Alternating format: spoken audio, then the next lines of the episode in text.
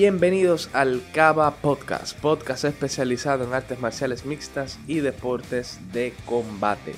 Señores, arrancamos el episodio número 4 del podcast, hablando primero de lo sucedido en el evento UFC 264. No hablaremos de todas las peleas, sino que hablaremos de lo que pasó en la estelar, pelea que protagonizaron Conor McGregor y Dustin Poirier, como todos saben. En lo personal, me dejó un mal sabor, muy, muy, muy malo, luego de ver la lesión de Conor McGregor, una lesión que en lo personal no quiero ver otra vez en otro peleador, no quiero verla ni cerca, rotura de la tibia y el peroné de Conor al final del primer asalto, una cosa que nos sorprendió porque no había pateado, o sea, no fue en una patada que se lesionó, sino que se lesionó luego de lanzar el cross de izquierda y cuando retrocedió que cargó todo su peso en esa pierna izquierda pues se quebró. Bueno, vamos a, voy a hablar un poco de qué pienso que ocasionó la lesión y en lo personal creo que la ocasionó el pateo y los checks que estaba haciendo Dustin Poirier.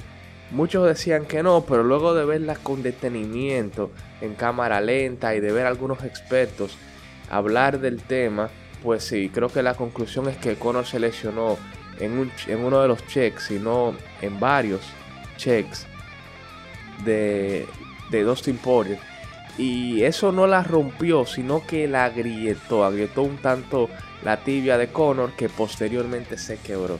Fue una lesión muy fea y vamos a decir la verdad, crédito al diamante que bloqueó las patadas y que en su momento tuvo el timing de poner las rodillas y en un punto incluso se vio que él señaló a Conor como diciéndole, hey, ahí yo sentí algo. Y Conor siguió pateando.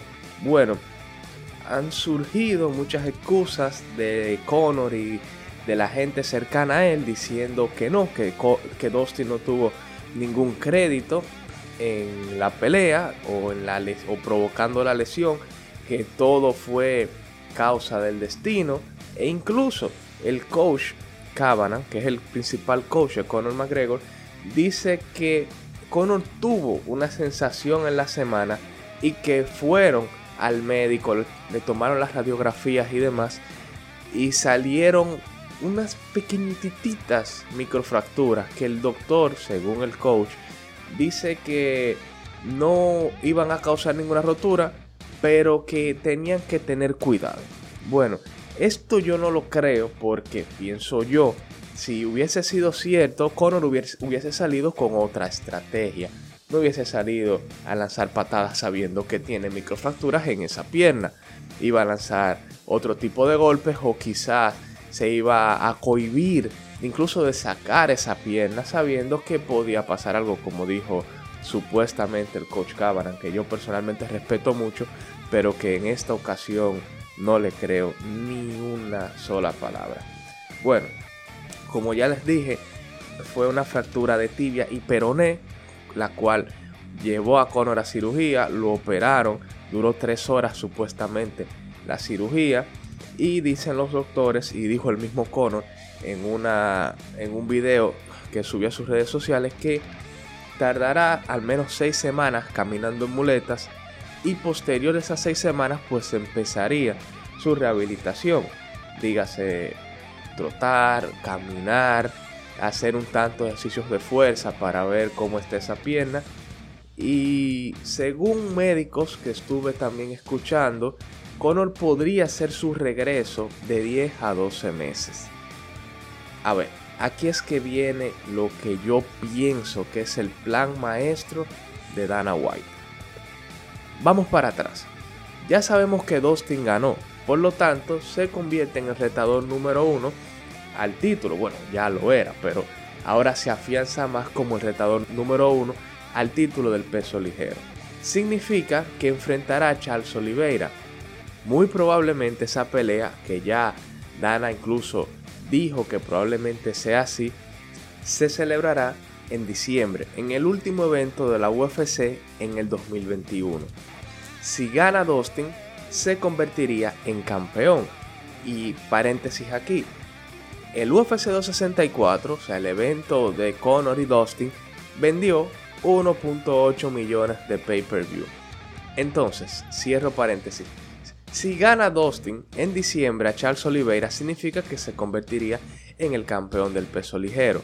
Y queda la puerta abierta para la revancha de Conor contra Dustin en junio o julio cuando ya Conor pudiese estar disponible para regresar y dándole más peso a la pelea sería por el título del peso ligero.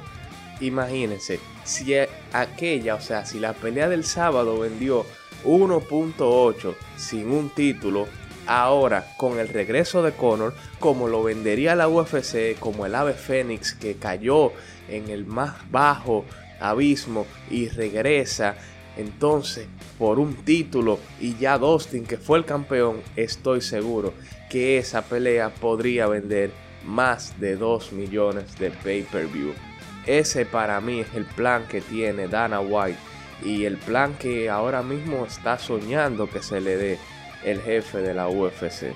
Quizás para algunos peleadores sea un tanto incómodo porque hay que reconocer que Conor no gana en esta división desde el 2016 cuando le ganó a Eddie Álvarez, pero debemos entender señores que la UFC es en parte deportivo y en parte negocio y Conor McGregor es el atleta que mejores números le da a la UFC. Nadie, anoten esto, ningún otro peleador, no solo de MMA, sino de boxeo, de pancracio, de lucha grecorromana, de lo que ustedes quieran, ha vendido 10 eventos que sobrepasen el millón de pay-per-view como lo ha hecho Conor McGregor. Solamente Conor. Y de esos 10 eventos hay uno que sobrepasó los 2 millones, que fue su pelea contra Khabib. Señores, Conor ha puesto los mejores números en la UFC y aunque a unos les duela, a otros les guste, Conor es el que ha hecho que la UFC hoy en día tenga el capital y el nombre en el mundo entre fanáticos que no siguen las artes marciales mixtas que tiene. Señores, es así. Como les dije, la UFC es una parte deportiva, pero es otra parte negocio. Y Dana sabemos que siempre va a velar por sus intereses, porque la empresa crezca y porque sigamos teniendo UFC para rato. Y lo mejor para el negocio, no para el deporte, sino para el negocio, sería que se enfrenten Conor McGregor contra Dustin Poirier en junio, en julio, por el título del peso liviano. Eso sería increíble. Ahora, una pelea entre Dustin y Oliveira no es que sería fácil para el diamante tampoco.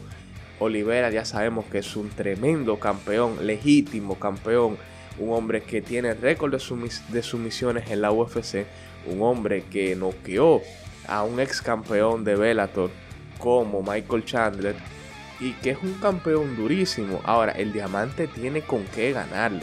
Esa pelea es de pronóstico muy reservado y que yo les voy a analizar en el momento que llegue, no ahora, porque en verdad no sé ahora mismo quién podría ganar. Otro tema rapidito que les quería hablar es del regreso ya oficial de Nick Díaz contra Robbie Lawler, que será celebrado en UFC 266. Bueno, vamos a hablar un poco de esta pelea que en lo personal me encanta. Es un combate que es pura nostalgia. Aquí no hay mucho del deporte, aquí no hay mucho interés el ranking o algo por el estilo, sino que más como que para llamar a esos fanáticos nostálgicos, como es mi caso, de que veamos este evento, de que compremos el pay-per-view. Porque, señores, hay que decir la verdad, Nick Díaz aún vende muchísimo. Aún el mayor de los días sigue vendiendo. No me agrada tanto su regreso porque yo siento que ya lo mejor de Nick Díaz quedó en el pasado. Yo siento que ya no, quizás no es lo mejor para su cuerpo, para su integridad que regrese, pero al menos no regresa contra un joven, sino contra un veterano como es Robbie Lawler. Recordemos que Nick, a diferencia de Nate, para mí, para mí, sí justifica o sí justificó sus palabras. El mayor de los días fue campeón de Strikeforce, fue un peleador súper bueno en su momento y un tipo que se enfrentó a lo mejor de aquel entonces, ganó y perdió, pero nunca defraudó. un peleadorazo, un tipo que debutó, a ver, en el 2003, o sea, debutó a los 20 años, hace ya 18 años. Y del lado de Robbie Lawler, debutó en el 2002, hace 19 años. Señores, yo tenía 7 añitos cuando debutó Robbie Lawler. Robbie Lawler debutó a los 20 y, y Nick Díaz a los 20 también. Ya se enfrentaron en el 2004, donde Nick noqueó a Robbie Lawler, una mano que lo sorprendió y que lo llevó a la lona, y que y hablaba mucho de lo gran peleador que fue Nick Díaz. En verdad, quiero por un lado verla y no quiero por otro lado, pero sí sé que va, va a despertar el interés entre nosotros, los fanáticos como románticos de la MMA y esos fanáticos como tradicionales de la UFC como soy yo. Así que hemos llegado al final del programa. Señores, gracias por sintonizarme. Les pido que si no lo han hecho, me sigan en mis redes sociales arroba joanmma en Instagram, se suscriban, compartan el podcast y me ayuden a seguir creciendo en este proyecto. Gracias de antemano. Pueden escribirme, estamos a la orden y nos vemos en la próxima aventura. Chao.